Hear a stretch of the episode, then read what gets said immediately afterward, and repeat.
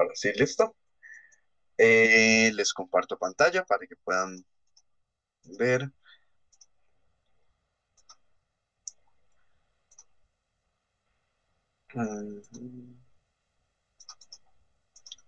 Ok, listo, me confirman nada más a ver si está funcionando. Sí está funcionando. Ok, listo. Entonces, el capítulo que vamos a ver hoy es Dios es perfecto. Eh, vamos a ver qué, qué, aquí. Ok, este capítulo igual va relacionado a ya como pasando a facetas más, más complejas de Dios, digamos, a, temas, aunque igual, digamos, lo que ver todo el tema de la Trinidad y ver todo el tema de la deidad del, del Hijo y Jesús son temas complejos, estos ya son, eh, son temas como que tal vez lo sabíamos, digamos, pero que no, este, que ahora vamos a profundizarlos.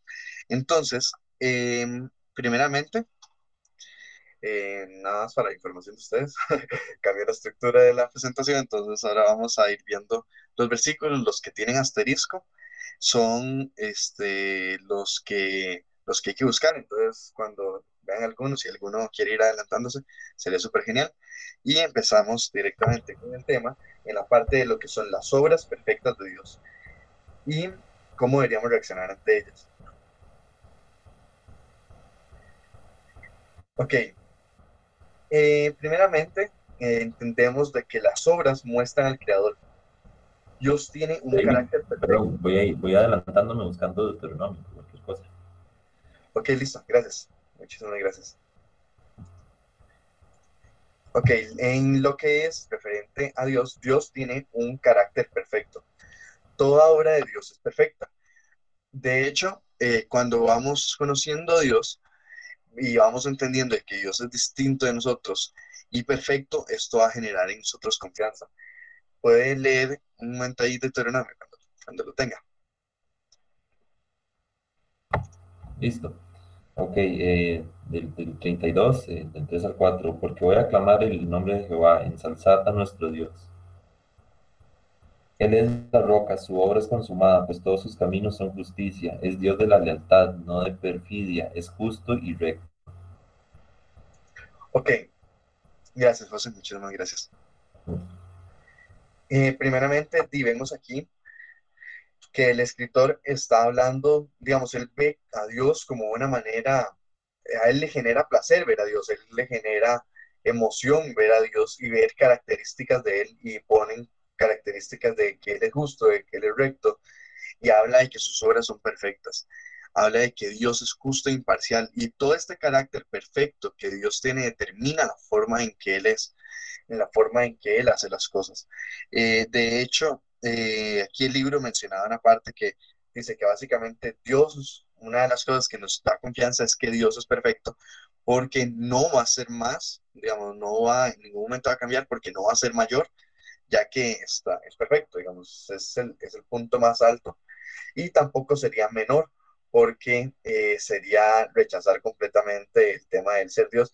Y de hecho hay toda una, toda una cadena de eventos que pasaría que básicamente nosotros desapareceríamos porque todo depende del poder de Dios. No hay nada que esté fuera de Dios, no hay nada que no dependa de Él.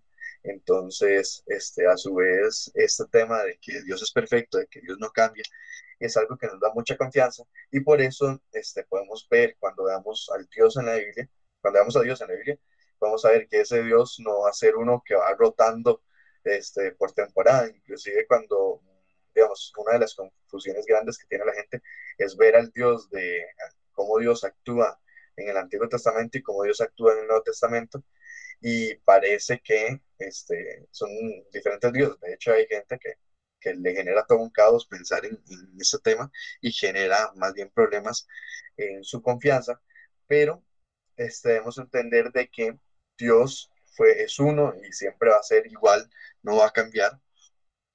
Y este, es, esta perfección nos da confianza, no hay nada que sea que él haya hecho que esté incorrecto. Y él hablaba aquí de que eso que leyó José, hablaba de que por eso dice, eres la roca, habla de la firmeza y la perfección y la justicia, no hay nada que él haga mal, él es justo y recto. Entonces, pasando a otro punto, que Dios es justo y bueno. Este punto igual va relacionado con el tema de la de que Dios es, es perfecto. Entonces, este sí tiene varios versículos y de hecho eh, son como bastante importantes leerlos. Entonces, alguno podría ofrecerse con Santiago dos días. Voy. Ok, y Romanos 7, 7, 9. O sea que no los estoy viendo. Si alguno Yo. está. Yo, ah, ya. Vaya, doña Katia del Este. Bueno, Ok. Romanos 7, 7, 7, 9, ¿verdad? Ajá, Romanos 7, del versículo 7 al versículo 9. Y finalmente Eclesiastés 3, 14, que tal vez eso sí me podría ayudar Loli. Ok. Gracias. 3.14. Sí.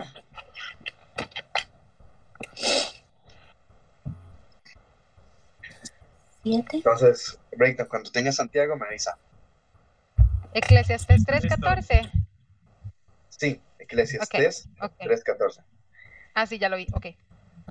Ya tengo Santiago 2.10, ¿verdad? Sí, Listo, listo. De una vez. dele, dele. Dice, si ustedes obedecen todas las leyes, menos una de ellas, es lo mismo que si desobedecieran todas. Ok. Muchísimas gracias. Eh, todos, están, eh, todos están conectados, entonces podemos leerlos así como en línea. Entonces, eh, doña Katia podría leer el de ella, el de Romanos 7, Siete. del 7 al 9. Ujú. El pecado que mora en mí. ¿Qué diremos pues? ¿La ley es pecado? En ninguna manera. Pero yo no conocí el pecado sino por la ley, porque tampoco conociera la codicia. Si la ley no dijera, no codiciarás. Mas el pecado, tomando ocasión por el mandamiento, produjo en mí toda codicia, porque sin la ley el pecado está muerto. Y yo sin la ley vivía en un tiempo, pero venido el mandamiento, el pecado revivió y yo morí. Listo, gracias. Muchísimas gracias, doña Katia. Y, y finalmente conectamos con Eclesiastés 3.14. Dice, he entendido que todo lo que Dios hace será perpetuo. Sobre aquello no se añadirá, ni de estos se disminuirá. Bla, bla, bla, bla. Sobre todo aquello no se añadirá, ni de ello se disminuirá. Y lo hace Dios para que delante de Él teman los hombres.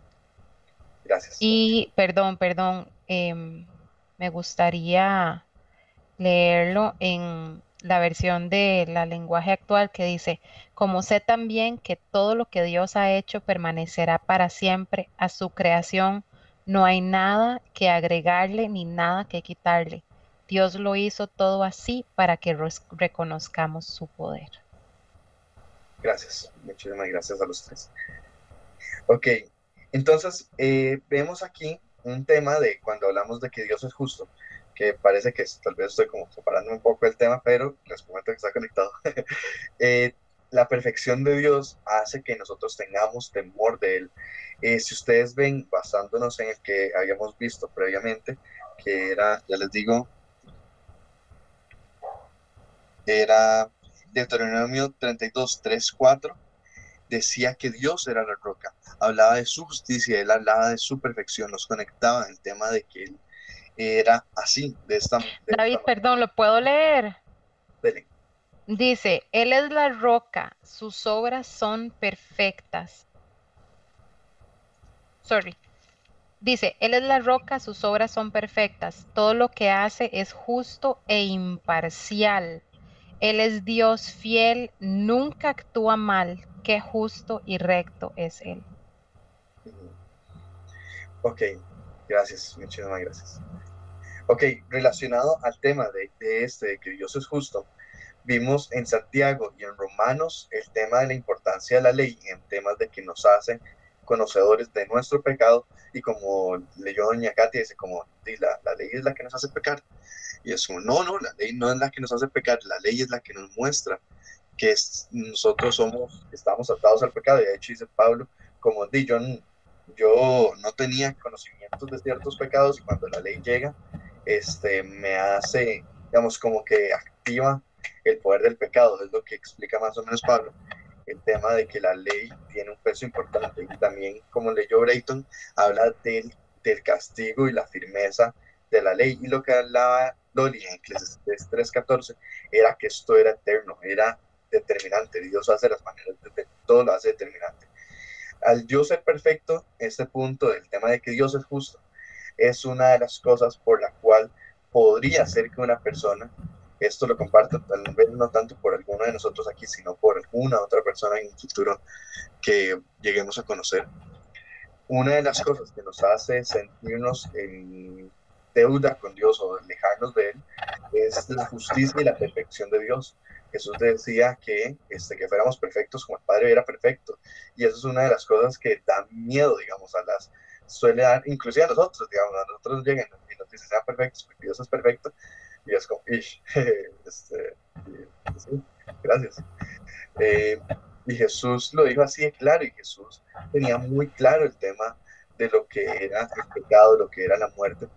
Dios es bueno, Dios es justo, y sobre todo él es perfecto y esta cosa no nos tiene que alejar a él, de él, porque como leía doña Katia, aunque esto sea este, determinante, todo lo que Dios hace es determinante, aunque sus leyes son firmes, el deseo de Dios no era que nosotros nos quedáramos en condición de pecado. Por eso viene Jesús a morir en la cruz, a pesar de que este, eh, el pecado llega a ser yo creo que el pecado llega más bien a afectar más a nosotros que a Dios en temas de que, de que Dios ve el pecado y es ah, este, y venga, y lo tratamos, digamos, en temas de que ah, no, no hay, digamos, en la Biblia, Dios es firme contra el pecado, Dios habla de que, este, que las personas que se alían con el mundo, con, con el pecado, se vuelven enemigos de Dios, pero lo que me refiero es que Él no le da asco ni miedo al pecado, pero a nosotros sí nos aleja de Él, por eso a nosotros nos da miedo cuando en el caso vemos a Adán y Eva, las personas más cercanas a Dios, las personas que vieron a Dios caminar, este, y ellos le huyen, le huyen por el tema del pecado. Y, y creo que este punto lo, lo, tomaba nada más porque es muy importante entender de que a pesar de que la justicia de Dios y la perfección de Dios puede ser un poco intimidante, es todo lo contrario. Dios no desea eso, sino que Él desea solucionar el tema del pecado para que para que podamos estar en la correcta relación con Él, la correcta posición para mantener una relación con Él. Y, y, esto me lleva al siguiente punto, que es el de que Dios es bueno. Y este igual es una serie de, versículos que están conectados. Entonces, eh, alguien que pueda leer Romanos 1.20. Yo ya tengo Génesis por cualquier cosa. Listo, gracias. Alguna persona que, quiera. Madi, eh, toda necia. Dice Romanos 1:20, por medio de lo que Dios ha creado, todos podemos conocerlo y también podemos ver su poder. Así que esa gente no tiene excusa. Eh, gracias. Eh, ¿Puede leer de un solo el de Génesis, José? Claro, por favor. Con gusto. Vio Dios cuánto había hecho y todo estaba muy bien y atardeció y amaneció, día sexto. Listo. Gracias. ¿Y está alguien que quiera leer Eclesiastes 3.11?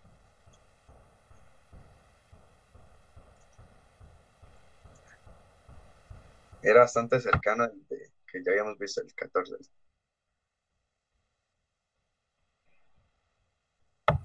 Dice, cuando Dios creó este mundo, todo lo hizo hermoso. Además, nos dio la capacidad de entender que hay un pasado, un presente y un futuro. Sin embargo, no podemos comprender todo lo que Dios ha hecho.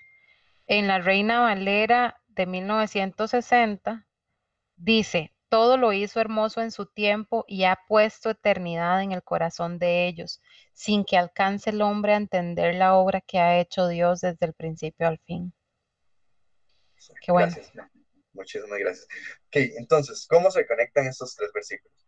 Habla, este, parte de lo que la guía este, nos enseña es el tema de que Dios expresa en su creación, de que eh, eso es lo que dice Romanos 1.20, de que la forma de ser de Dios expresa en la creación.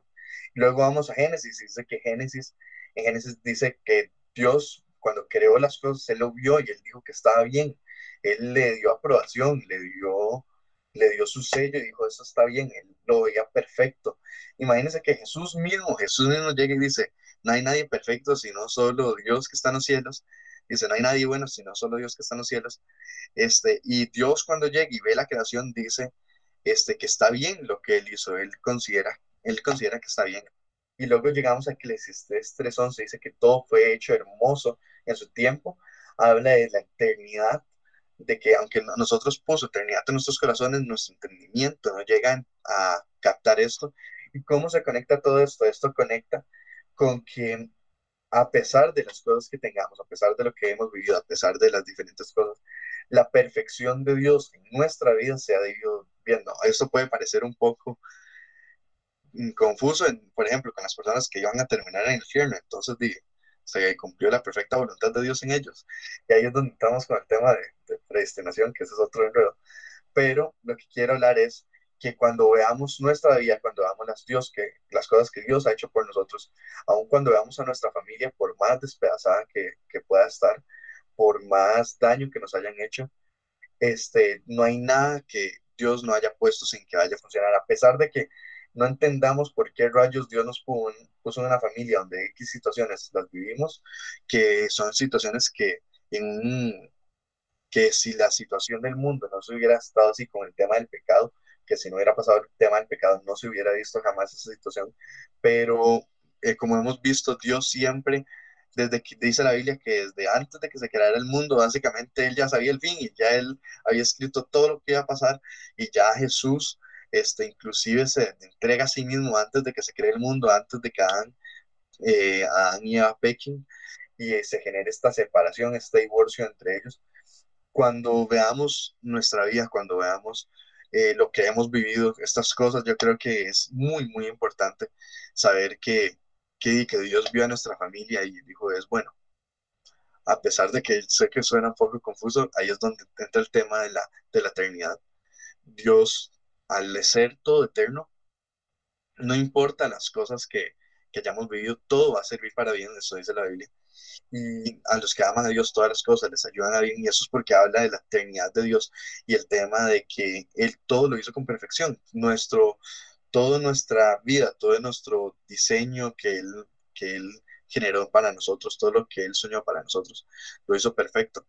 Y creo que es importante, no por un tema de que simplemente nos acostemos en el río y que nos lleve, sino que cada vez que lo busquemos, habla de que los que aman a Dios, habla un tema de, y si vemos lo que hablan los mandamientos, que los que dijo Jesús, el primero él, resume toda la Biblia en dos, en dos mandamientos, resume toda la ley en dos mandamientos, en amar a Dios con todo nuestro corazón, con nuestra alma, con nuestras fuerzas, con todo, todo, todo lo que somos. Cuando nosotros logramos hacer esto, las cosas, todo es ordenado bajo su perfecta voluntad. No hay nada en nuestra vida que vaya a quedar flotando cuando lo amamos y lo seguimos a Él y deseamos su voluntad. Esto nos lleva a reverenciarle, a temerle es increíble saber de que a pesar de todo, él, él puede hacer que todo termine bien, no hay, no hay ninguna situación en la que, en la que vaya a salir las cosas mal con Dios. Eh, suave. Ok, listo, me salió una notificación.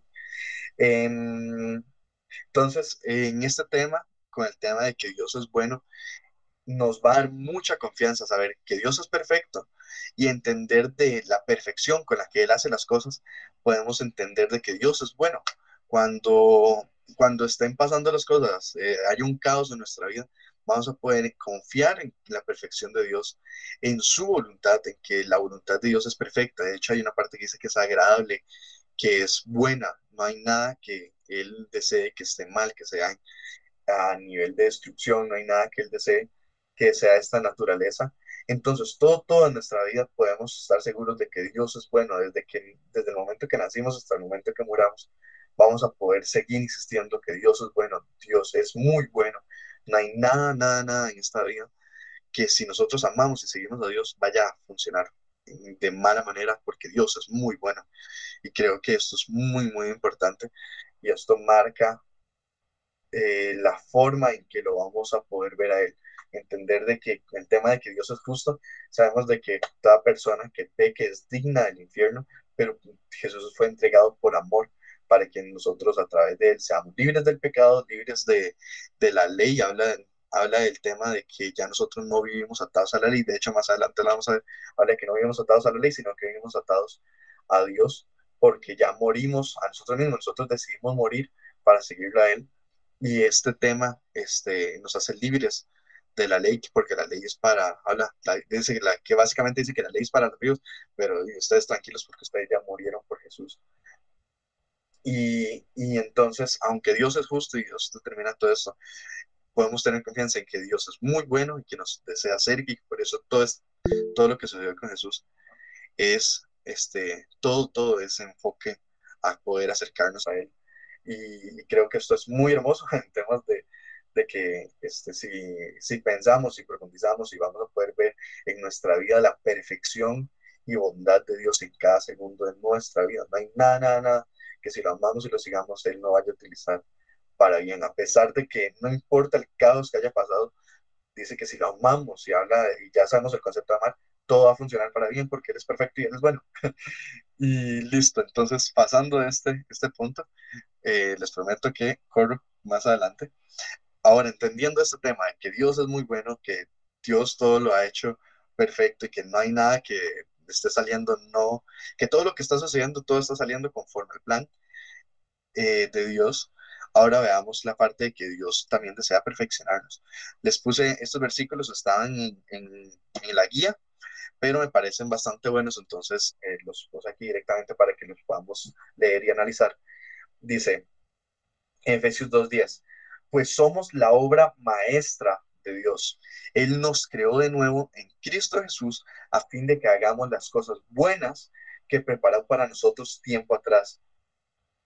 Luego dice Filipenses 2:13, pues Dios trabaja en ustedes y les da el deseo y el poder para que hagan lo que a Él le agrada. Luego Filipenses 1:6, y estoy seguro de que Dios, quien comenzó la buena obra en ustedes, la continuará hasta que, hasta que quede completamente terminada el día que Cristo Jesús vuelva. Y todo esto es, para todo esto es necesario nacer de nuevo. No sé si alguno podría leer Juan 3 eh, del 3 al 5. Yo lo tengo. gracias. Dice, um, ¿me escuchan ahí? Sí. Ok, eh, Jesús le dijo, te aseguro que si una persona no nace de nuevo, no podrá ver el reino de Dios. Nicodemo le preguntó, ¿cómo puede nacer alguien que ya es viejo? ¿Acaso puede entrar otra vez en el vientre de su madre? Jesús le respondió, te aseguro que si uno no nace del agua y del espíritu, no puede entrar en el reino de Dios. Gracias, muchísimas gracias. Ok, vemos eh, que Dios desea perfeccionarnos, de que Él nos preparó y nos separó para que hagamos las cosas buenas que Él quería y que Él, y que él planeó y que sigue trabajando y que dice que Él trabaja con nosotros y va a seguir trabajando con nosotros. De hecho, pueden buscar la parte de ese versículo, no se los, no se los puse acá, que habla de que el Espíritu Santo es el arras de la promesa. Eso significa que es un anillo de compromiso. Dice que va a estar con nosotros hasta el día en que seamos este, hasta el día que Jesús vuelva por nosotros, eh, básicamente desde el momento en que decidimos seguirlo hasta el final, pero eso solo se logra, como ahorita leyó, este, como ahorita leyó Brayton, solo se logra a través de nacer de nuevo. Y en este punto, el tema de, nacer de nuevo, eh, pasamos al siguiente slide. En, ok, eso también es importante, se los puse aquí para que lo podamos leer juntos. Es Romanos 7, 4 al 6. Eh, dice, este es el que está previo al que doña Katia leyó hace un momento, dice, por lo tanto, mis amados hermanos, la cuestión es la siguiente, ustedes murieron al poder de la ley cuando murieron con Cristo y ahora están unidos a aquel que fue levantado de los muertos. Como resultado podemos producir una cosecha de buenas acciones para Dios cuando vivíamos descontrolados por nuestra vieja naturaleza, los deseos pecaminosos actuaban dentro de nosotros y la ley despertaba esos malos deseos que producían una cosecha de acciones pecaminosas, las cuales nos llevaban a la muerte. Pero ahora fuimos liberados de la ley porque morimos a ella y ya no estamos presos de su poder. Ahora podemos servir a Dios no según el antiguo modo que consistía en obedecer la letra de la ley, sino mediante uno nuevo, el de vivir en el Espíritu. eh, vemos que Dios desea perfeccionarnos y su voluntad es perfecta. No hay nada que esté fuera del plan de Dios. Y, ok, un momento, perdón. Y con, y con este punto, como le mencionaba, hay, hay un tema del que es el de morir, que este, al final les voy a hacer un resumen de todo lo que yo aprendí respecto a este capítulo y básicamente cómo es nuestra reacción a la, a la, a la perfección de Dios, el que Dios sea perfecto, que produce en nosotros. Y, y si ustedes ven aquí, habla de morir varias veces.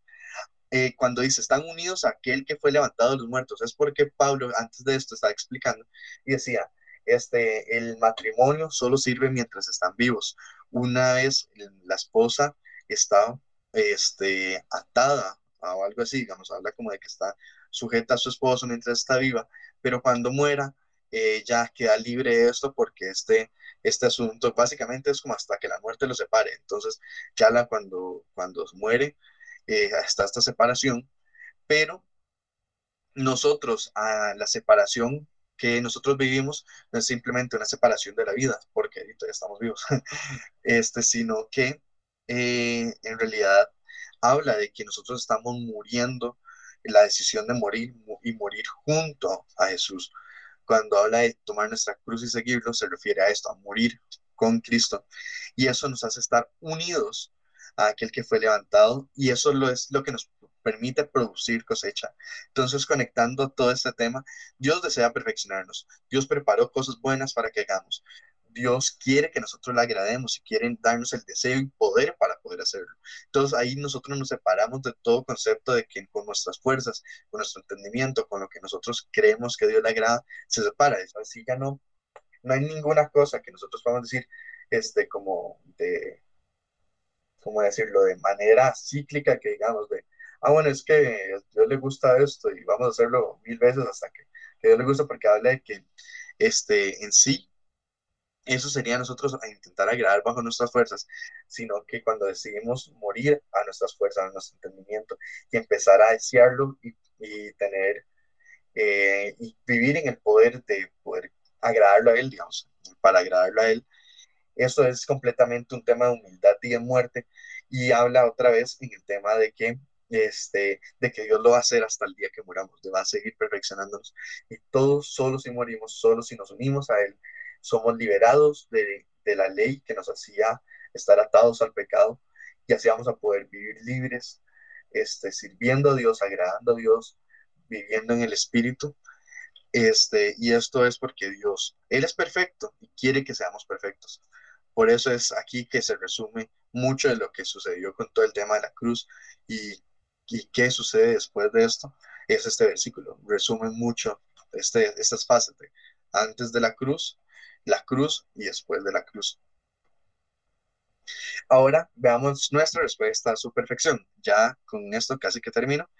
Entonces, aquí vamos a hacer un resumen de, eh, voy a hacer un resumen, en realidad estos son los versículos que están aquí, ciertos comentarios que hay, y entonces empecé a sacar solo específicamente características de nuestra respuesta a la perfección de Dios. Eh, que habla de la absoluta confianza, que es algo que hemos he repetido varias veces. Eh, está el tema de la humildad, eh, la seriedad. El tema de la seriedad es que nosotros vamos a decidir seguirlo completamente. Es una decisión firme que, este, que va a determinar nuestra vida. Este tema de la seriedad no es un tema de ser amargados y, y vivir ahí aburridos, sino que se habla, habla directamente de que vamos a tomar esto en serio, que vamos a seguirlo con todo. Y como dice Apocalipsis, eh, dice, Apocalipsis dice, si es, si nos arrestan, que nos arresten, si nos cortan la cabeza, que nos corten la cabeza, nosotros no abandonamos a Dios. Eh, genera dependencia de Dios. Eh, es, también esto produce que dejemos nuestro, nuestro entendimiento de lo que es correcto. Porque cuando este, tenemos el conflicto de que creemos que algo es correcto y empezamos a, a, caminar en eso, dice la Biblia que hay caminos que para nosotros nos parece que son correctos, pero que realmente nos llevan a la muerte. Entonces, dejar nuestro entendimiento de lo que es correcto está relacionado al tema de la humildad, porque de hecho no hay forma de que uno sea salvo y uno, uno tenga una buena relación con Dios si no es humilde. Eh, Y esto, esto nos lleva a que sigamos el camino de Dios, la voluntad de Dios, y eso solo se logra dejando lo que nosotros creemos que es correcto, dejando de lado nuestras fuerzas. Este nos lleva también a, a hacer lo que es correcto, realmente correcto ante lo, ante lo que a Dios le agrada. Nos lleva a obedecerle, temerle y reverenciarlo. Eh, nos lleva a que toda nuestra vida sea eh, 100% Él, nuestro enfoque de vida sea 100% Él. También habla una parte, hay un versículo que dice, como me emociona lo que has hecho por mí, y habla, y básicamente es la alegría y la emoción este, de saber de que Dios está operando en nosotros, de que Dios operó en nosotros y por nosotros y que va a seguir haciéndolo. Eh, también de eso, digamos, en eso también entra el tema de agradecer y estar en deuda.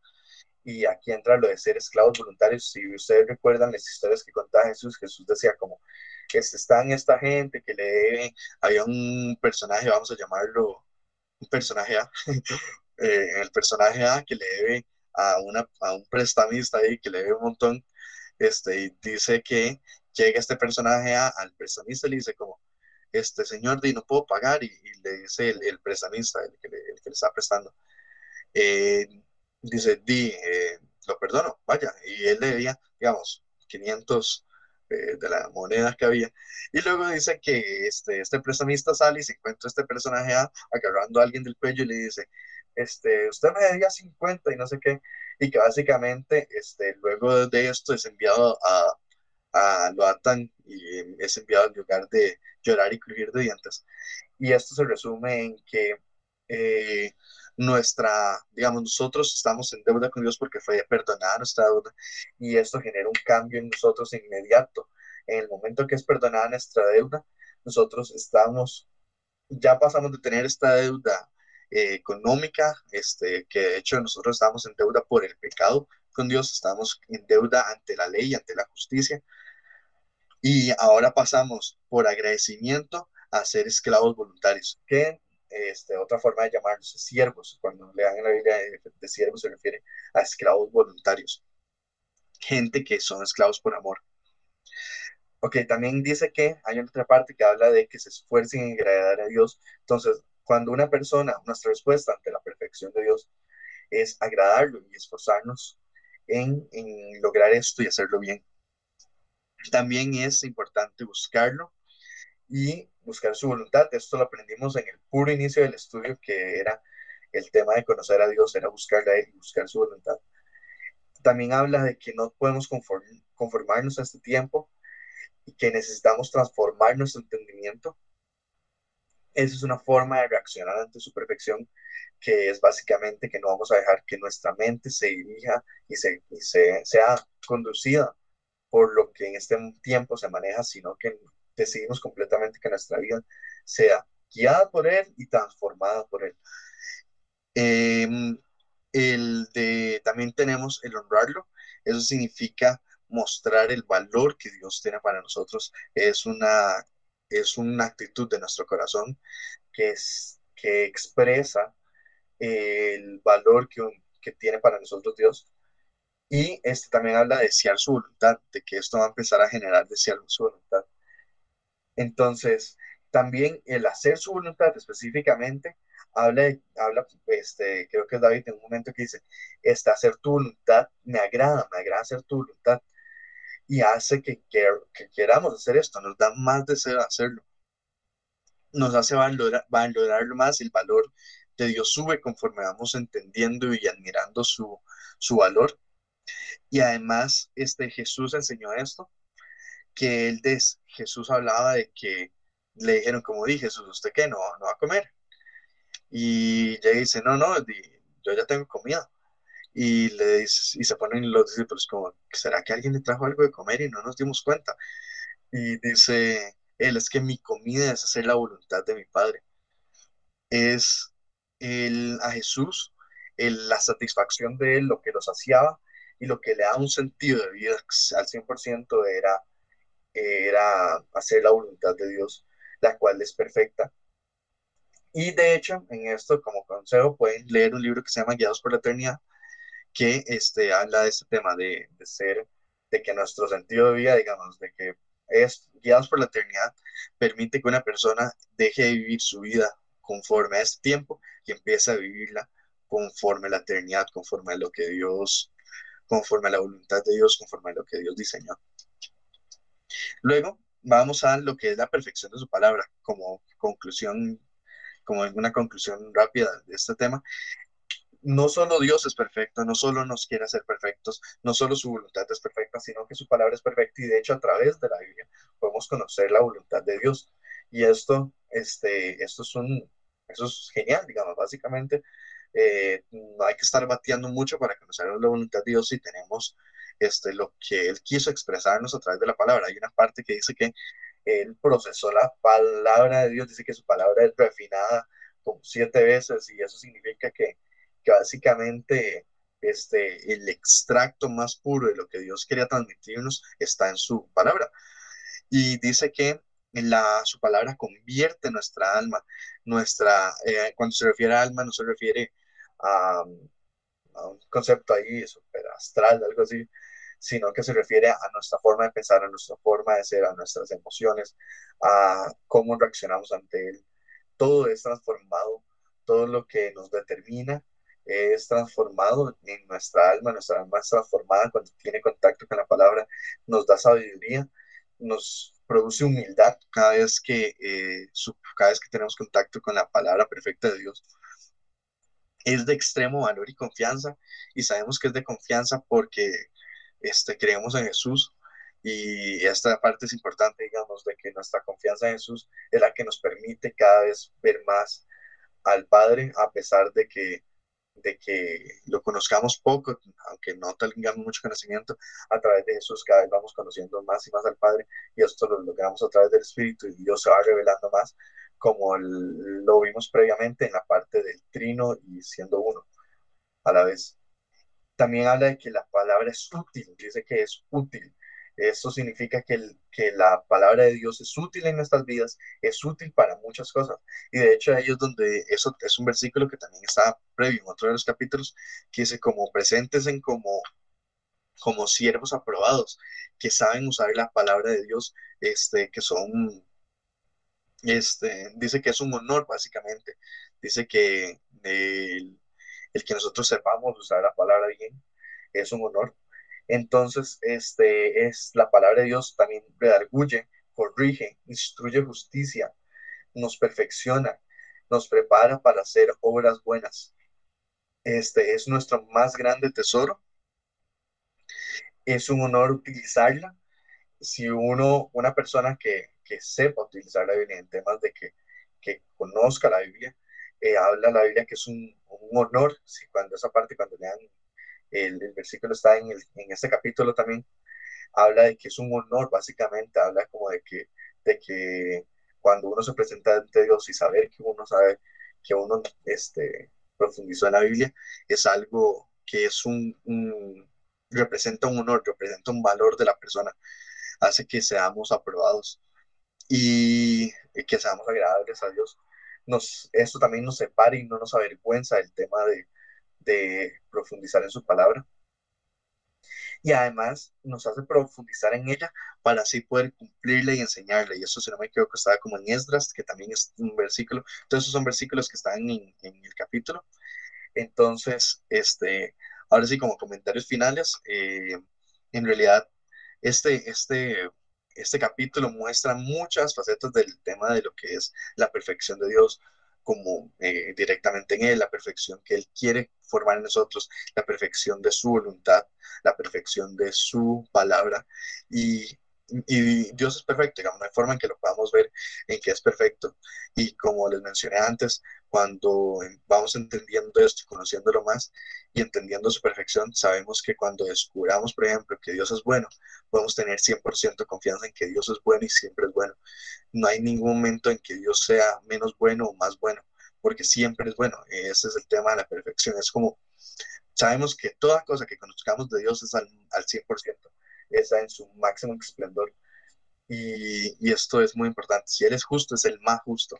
Si Él es bueno, es el más bueno. Si Él es, si Él ama, ama al máximo. Él mismo es, es amor. Y, y entonces me parece algo muy bueno, que algo muy interesante este capítulo. Creo que hay muchas cosas más que uno puede este, sacar de esto y me gustaría saber sus, sus comentarios, si alguno tiene una pregunta, algo no le quedó muy claro, quieren algún versículo en específico, en específico o si quieren aportar algo más al, al, a la presentación. Bueno, eh, no sé, quería empezar. Eh, es que, bueno, dos cosas que me llamaron mucho la atención, que me gustaron, ¿verdad? Eh, que ha mencionado David. Una, eh, mencionaba que, eh, digamos, eh, la capacidad esa increíble de, de Dios para que, de, de sacar siempre algo bueno, porque él, ya sabe cómo, son, cómo está todo en su plan perfecto, y a pesar de que nosotros veamos eh, situaciones negativas o, o ante nuestros ojos, no, nuestra cabeza no nos quepa, cómo algo puede tornarse positivo, por más eh, feo o malo que se vea eso, eso pues, siempre me ha llamado mucho la atención, ¿verdad? Que hay mucha gente que siempre, eh, bueno, pues critica o, o sobre las cosas malas que hay en el mundo, de- se lo echa todo así como a Dios, o que si Él es perfecto y si es tan bueno, ¿por qué permite esas cosas? Y bueno, que yo siento que ahí está la respuesta. Entonces nosotros no en- somos muy limitados como para verlo desde más perspectivas o terminar de entender cómo es que todo es parte al final, al final del día de ese, de ese plan perfecto y, y eterno que él conoce. Es un punto, ¿verdad? Que me- me llamó la atención y me gustó mucho. Y luego un versículo en particular, este, el Filipenses 2, eh, 13, eh, pues Dios es quien obra en vosotros el querer y el obrar como bien le, parece. Eh, entonces, como que es, es muy bonito pues conocer que, que viene de él esa misma capacidad, o, o mejor dicho, como ese sentimiento que desde mi perspectiva diría yo, tenemos cuando hacemos el bien, pero de forma como un acto así, desinteresado, no, no esperando recibir nada a cambio, simplemente porque nos nace y no solo necesariamente con, con familia o, amigos o seres queridos, sino a veces incluso, y es sorprendente que nos nace con, con desconocidos y que así debería ser siempre, pero que es muy bonito saber como que, como que es el mismo que trabaja como ese sentimiento en, en nosotros, con esas ganas de, de ayudar al prójimo. Sí, Así es. gracias. De hecho, nada más un aporte rapidísimo, que es lo mismo que mencionaba José, que él mencionaba al principio el tema este de que, de que, de que Dios es perfecto. Ah, Una vez sucedió que estaba con, estaba con Maddie, no recuerdo dónde estábamos, pero la cosa fue que yo estaba leyendo noticias y la noticia decía, se logró demostrar de que, de que una persona tenía dos almas. Y es como, como dos almas. y esa era la noticia, digamos, y yo, dos almas, una persona con dos almas. Y me pongo yo ahí a, leer como sobre eso y dice como, ah, es que la persona tenía una callosidad en, en el encéfalo y tuvo que separarse los dos hemisferios, entonces que empezó a generar ahí como un, digamos, había cosas que, por ejemplo, de que, que había ciertas cosas que él estaba consciente y en otras no porque se hicieron en cierto lado del cuerpo. Y, y entonces ellos lo hablaban de que eran dos almas. Y también este, parte de eso fue que fue compartido por una página específicamente, tirando entonces aquí el concepto de, de alma, el concepto de, de, de que entonces decían como, y cuando esta persona muera, que va a tener dos almas que llegan ahí al cielo, este, eh, ahí como si a meses, porque venían de una misma persona, entonces eh, como desacreditando el concepto de que una persona sea, y, y yo entonces estaba súper intrigado y yo lo pensaba y yo lo pensaba y yo, esto no puede ser, hay algo aquí que no funciona.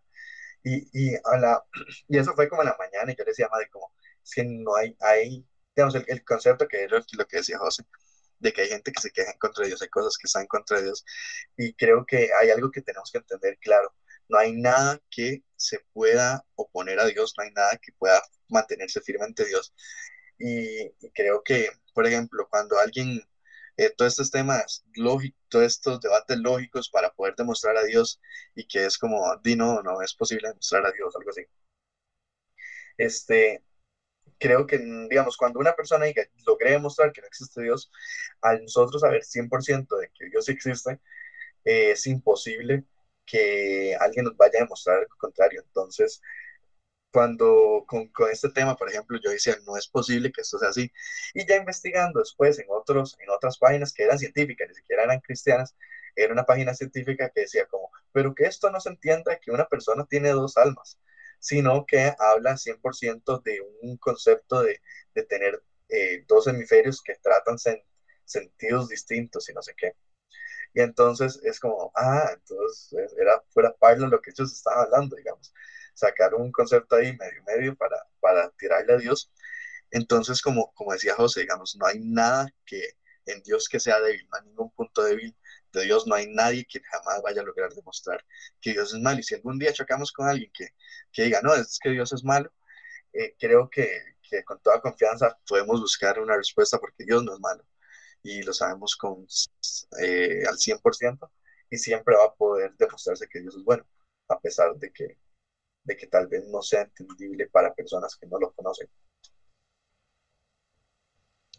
Así es. Em, David, vieras que yo quiero compartir algo con respecto a la obra de, de Dios en nuestras vidas y para eso te voy a pedir si puedes dejar de compartir para yo poder compartir mi pantalla. Listo. Bueno, Gracias. Este, mm, y es que, digamos, durante la presentación, Batman, durante la presentación de hoy, nosotros hemos aprendido que Dios es perfecto y del- dentro del capítulo habla sobre la obra de Dios en nosotros, ¿verdad? Entonces yo quería presentarles este gráfico que lo vimos en el estudio, de- en el grupo anterior, en este mismo capítulo, y nos lo explica de la forma, ¿verdad? Bueno, antes de, leer el gráfico y de caminar a través de él, yo les, les pregunto, no para que me respondan, sino para que se pregunten a ustedes mismos, cuando nosotros pasamos, o sea, ¿en qué etapa de la vida espiritual estamos nosotros? Estamos en la etapa en la que nos cuesta adorar, nos cuesta orar, en que para nosotros es un esfuerzo, eh, o estamos en la etapa de nuestra vida en la que adorar a Dios es un deleite, es un placer, es un anhelo en nuestro corazón que nos, nos aviva, ¿verdad? Y yo creo que eso también está muy asociado a nuestra, a nuestro caminar con Dios, ¿verdad? Cuando nosotros somos nuevos en la fe eh, y nacemos de nuevo, ¿verdad? En nosotros hay un llamado de parte de Dios, es decir, Dios nos, nos pone en nuestro corazón un anhelo de querer ser diferentes, de querer cambiar, de querer arrepentirnos. Dios nos llama a nuestra a una nueva vida espiritual y nos traspasa de las tinieblas a la luz. Nosotros abrimos nuestros ojos ante eso, ¿verdad? Después, en ese momento, el Espíritu Santo viene eh, entra en nuestro corazón, nosotros aceptamos a Cristo, nos arrepentimos genuinamente delante de Dios y entonces el Espíritu Santo comienza a producir en nosotros el querer como el hacer la voluntad de Dios, ¿verdad? Y si nosotros nos basamos en este capítulo entendiendo que Dios es perfecto y entendemos que su voluntad es perfecta, entonces siempre vamos a querer hacer la voluntad de Dios. En nosotros va a nacer el deseo de, de, de, hacer la voluntad de Dios cuando nosotros hemos nacido de nuevo y renunciar al pecado y desear la santidad. Entonces, el- en el momento en el que Dios nos llama y el Espíritu Santo entra a nosotros, nos, nuestra actitud cambia ante el pecado. El pecado ya no se vuelve o, deja de ser algo, algo, aquella gran tentación y aquello tan pesado que me cuesta dejar, sino al, al revés. O sea, en nosotros hay un deseo, hay un querer hacer la voluntad de Dios. En la Biblia dice el querer como el hacer. Y nosotros comenzamos a tener una relación automática diferente con el pecado.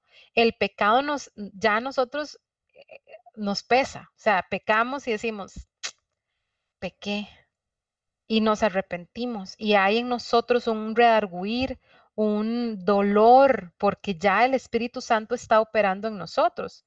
Y en ese proceso, ese proceso es necesario porque Dios nos hace pasar por procesos para que nosotros seamos purificados.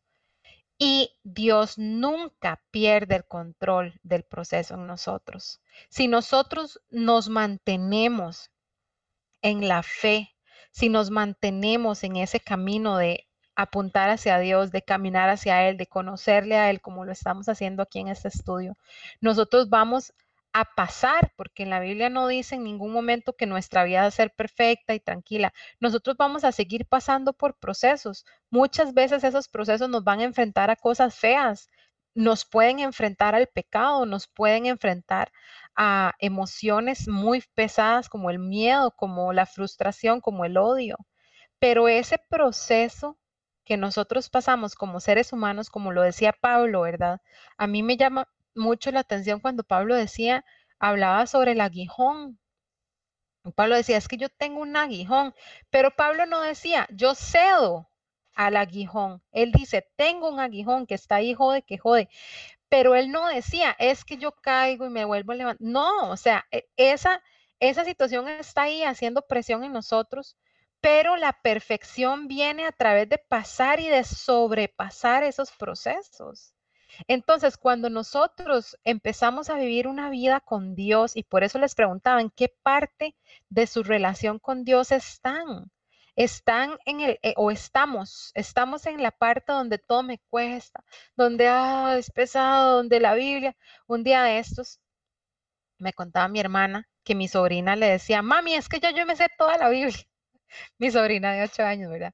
Porque como ellos nacieron en el Evangelio, entonces mis, mis sus, sus, libros de cuna son la Biblia, sus cuentos de la noche son la Biblia, su, todo es la Biblia. O sea, mis, mis sobrinos les han leído la Biblia, la Biblia para, arriba y para abajo, les compraron la Biblia para niños, entonces toda ilustrada. Entonces ellos sienten que ya se saben la Biblia. Y entonces él decía, ay mami, ya yo no necesito leer la Biblia porque ya me la sé toda. Y nosotros muchas veces pensamos así, pero cuando pensamos así es porque realmente la obra de Dios no se está haciendo efectiva en nosotros, porque no la estamos viviendo realmente. Porque cuando Dios nos llama a nosotros a una nueva vida espiritual y el Espíritu Santo entra en nosotros, Dios y el Espíritu Santo comienzan a actuar en nosotros y a perfeccionar, empiezan a perfeccionar por eso la Biblia dice que vamos de gloria en gloria y de victoria en victoria, porque nosotros vamos conquistando esas áreas de nuestra vida. Eso, eso es una de las cosas que quería hacerles hincapié sobre, sobre el estudio. Y la otra cosa que quería mencionarles es el versículo de Romanos 12.2, que dice, en la versión nueva traducción viviente me gustó mucho porque dice, no imiten las conductas ni las costumbres de este mundo más bien, dejen que Dios los transforme en personas nuevas al cambiarles la manera de pensar. Entonces aprenderán a conocer la voluntad de Dios para ustedes, la cual, la cual es buena, agradable y perfecta. Y aquí yo quiero hacer hincapié porque Primero, nosotros en, el en capítulos anteriores hablamos sobre nuestro comportamiento en el mundo, ¿verdad? Estamos en una sociedad completamente absorbente, completamente desviada, o sea, la desviación de nuestra sociedad actual es algo impresionante. Yo estoy tal vez menos expuesta a ustedes universitarios porque ustedes están completamente bombardeados en con sus profesores, con sus compañeros. Las personas, bueno, yo me, compadezco de verdad más de los que están yendo a la universidad pública, o sea, es un bombardeo súper pesado.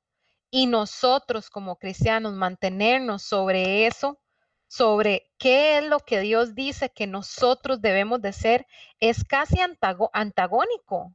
O sea, cuando lo vemos con respecto a la diversidad, ¿verdad? A la diversidad y la aceptación de la diversidad y cualquier persona que se pronuncia en contra de eso es cancelada en la asociación en la sociedad actual. Han habido casos, bueno, para los que son internautas, ¿verdad? Hay casos en Estados Unidos de escritores de libros, de montones de, de personas, ¿verdad? Que que han dicho, solo con que digan, es que eh, la mujer es la que tiene capacidad de, dar a luz y solo por eso ya lo cancelan, les, se pierde el trabajo, pierde su, todos sus escritos, todo lo cancelan de todo. La, o sea, estamos en una sociedad completamente antagónica a lo que nosotros sabemos que tenemos que ser, a lo que Dios dice que nosotros tenemos que ser. En la Biblia, en Romanos 1, dice claramente que, las personas que están reprobadas por Dios son los que se echan hombres con hombres, los que están este, desviados, los que cambian el uso natural del cuerpo por el uso que no es natural del cuerpo. O sea, en la Biblia lo dice súper claro. Y nosotros tenemos la responsabilidad de dejarnos transformar a lo que Dios dice de nosotros. Y vamos a ser, y somos el bicho raro ahora. Somos el bicho raro de la sociedad. Pero en este versículo lo dice súper claro, dice, no imiten las conductas ni las costumbres de este mundo. O sea, hablamos de cosas súper este, controversiales como la homosexualidad, pero ¿Qué hablamos, por ejemplo, de nuestra vida social? Algo tan sencillo como ir a un bar o no ir a un bar, tomarme una cerveza, no tomarme una cerveza, decir malas palabras, no decir malas palabras. Es la música que escucho versus la música que, que, que no escucho. Lo que yo veo o qué es lo que no veo. Pasar cuántas horas sentados viendo Netflix, pasar cuántas horas este, metidos en la compu, navegando ahí, que YouTube, las películas de terror. O sea, chiquillos, vean, hay un dicho que dice que el diablo está en los detalles, pero es que eso es así, es verdad. Nosotros estamos en un mundo que donde el diablo está en los detalles, está metido en todo lado y nuestra decisión como cristianos, como hijos de Dios, es no imitar las costumbres ni las conductas del mundo. Nosotros no podemos ser parte, ni debemos de ser parte de, de ese común denominador. El otro día, perdón que me extienda tanto, pero es que es, para mí este punto es muy importante y está sumamente ligado a la perfección de Dios, porque la obra de Dios debe de ser perfecta en nosotros, es decir, debe de ser visible en nosotros, que nosotros hagamos un cambio radical en nuestra forma de ser, porque somos jóvenes, no significa que tenemos la libertad o la, o la apertura de ir a probar todo lo que hay en el mundo. No imiten las costumbres de este mundo. Más bien, dejen que Dios los transforme en personas nuevas al cambiarles la manera de pensar.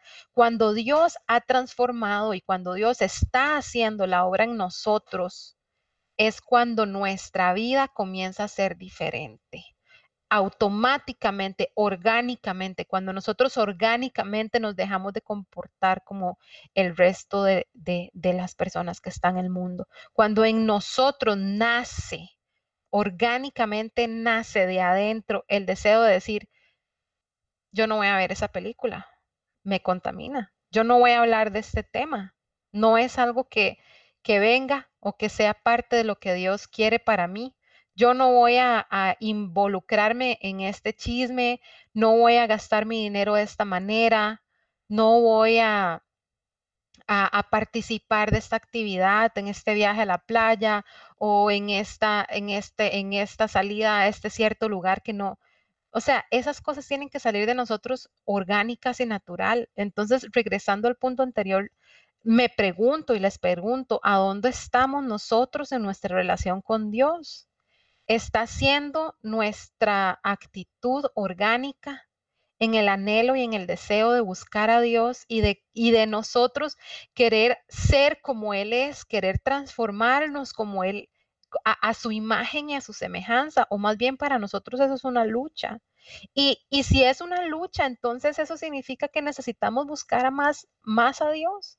Porque dice la Biblia, aquí dice, más bien dejen, o sea, si, uno busca a Dios, uno y le permite a Dios, Dios lo va a hacer, dejen que Dios los transforme. Y dice, y entonces aprenderán a conocer la voluntad de Dios. Y este es el otro punto que les quería hacer en énfasis. Uno mistifica la voluntad de Dios. O sea, yo crecí en una en un ambiente donde la voluntad de Dios era todo un misterio, era todo un enigma, era aquella cuestión que y uno oraba y uno decía, Señor, enséñame a conocer tu voluntad. No, o sea, la voluntad de Dios no es algo místico, es algo claro, es súper claro. La voluntad de Dios para nosotros es que nosotros seamos como Jesús. La voluntad de Dios para nosotros está en la Biblia y eso era un punto que David hacía antes. No necesitamos sentarnos ocho horas en silencio y en, meditación para escuchar la voz de Dios. La voz de Dios está en la Biblia. Y ahí es donde está la voluntad de Dios para nosotros. La voluntad de Dios para nosotros, chicos, es que adoremos a Dios en todo lo que nosotros hagamos.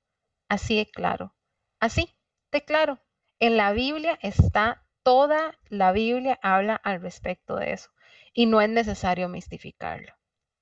Entonces, este, aquí los dejo con este versículo. Eso era lo que quería compartir. Muchas gracias por su atención.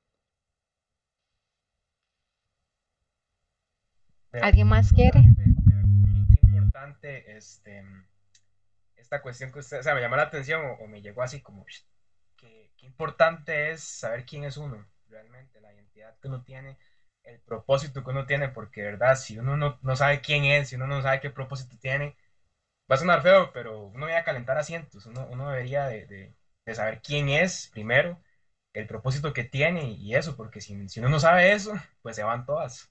Y de ahí. Eso es. Uy, eso es wow, Brayton, o sea, eso es demasiado rajado, porque en lo personal a mí conocerme a mí misma me ha costado tanto. O sea, ha sido uno de mis talones de, de mi talón de Aquiles en mi juventud. Y, y, estar uno seguro de eso, por ejemplo. A mí me pasó un tiempo, una vez que alguien me dijo, es que usted es mala. A mí me dijo, es que usted es una mala persona, usted es una persona mala, usted hace daño.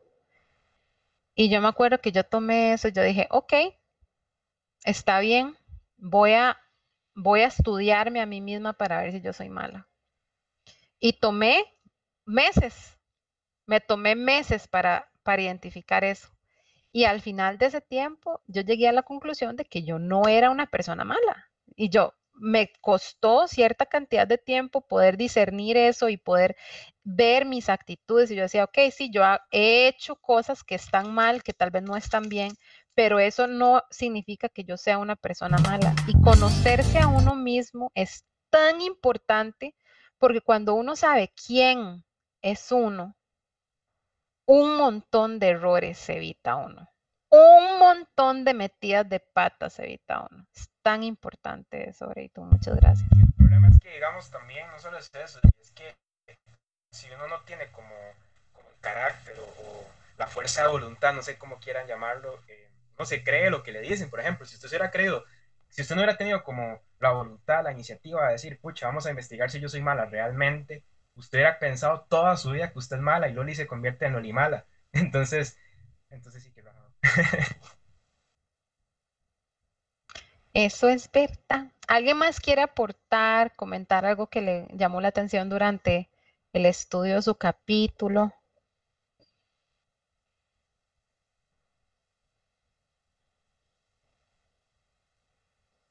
Bueno, antes em, de irnos entonces, yo le, quiero agradecerle a David también por, por enseñarnos hoy este, y por profundizar en los versículos bíblicos también, muy bueno por equiparar Em, no se les olvide, David y José, compartir sus presentaciones en Discord para que todos los puedan accesar y las puedan estudiar a los que no vinieron. Eh, y los quiero invitar a que hagan una actividad o que hagamos todos juntos una actividad esta semana. Em, en el chat yo les pasé un link de una canción. Esa es una de mis canciones favoritas que hablan sobre la grandeza y la perfección de Dios.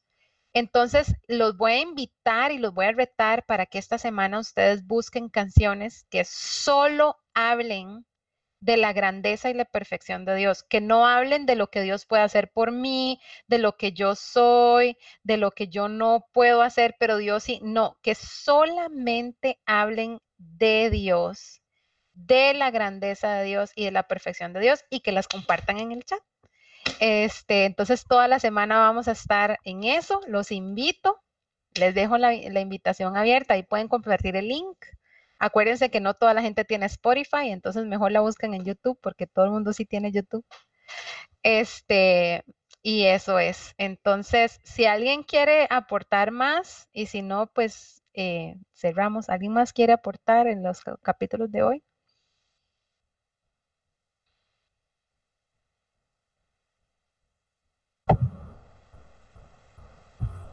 Perdón, perdón, es que se olvidó que tengo los dos dispositivos. Súper bien todo, gracias. Gracias, David. Gracias, José. Bueno, muchas gracias a todos. Que Dios los bendiga. Este, Igualmente. una bendición que estén aquí un viernes en la noche. Este, entonces, sin, sin más, pues eh, nos despedimos. ¿Alguien quiere hacer la oración de despedida? José, Sí, está bien.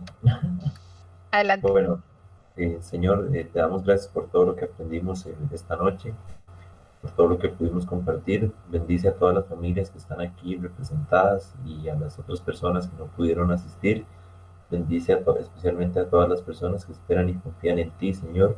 Que no nos falte nada de todas tus bendiciones y que todos los aprendizajes de este curso, de las semanas que pasaron y las que están por venir sean de provecho y para acercarnos más a ti y conocer y hacer bien tu santa voluntad, Señor. Amén.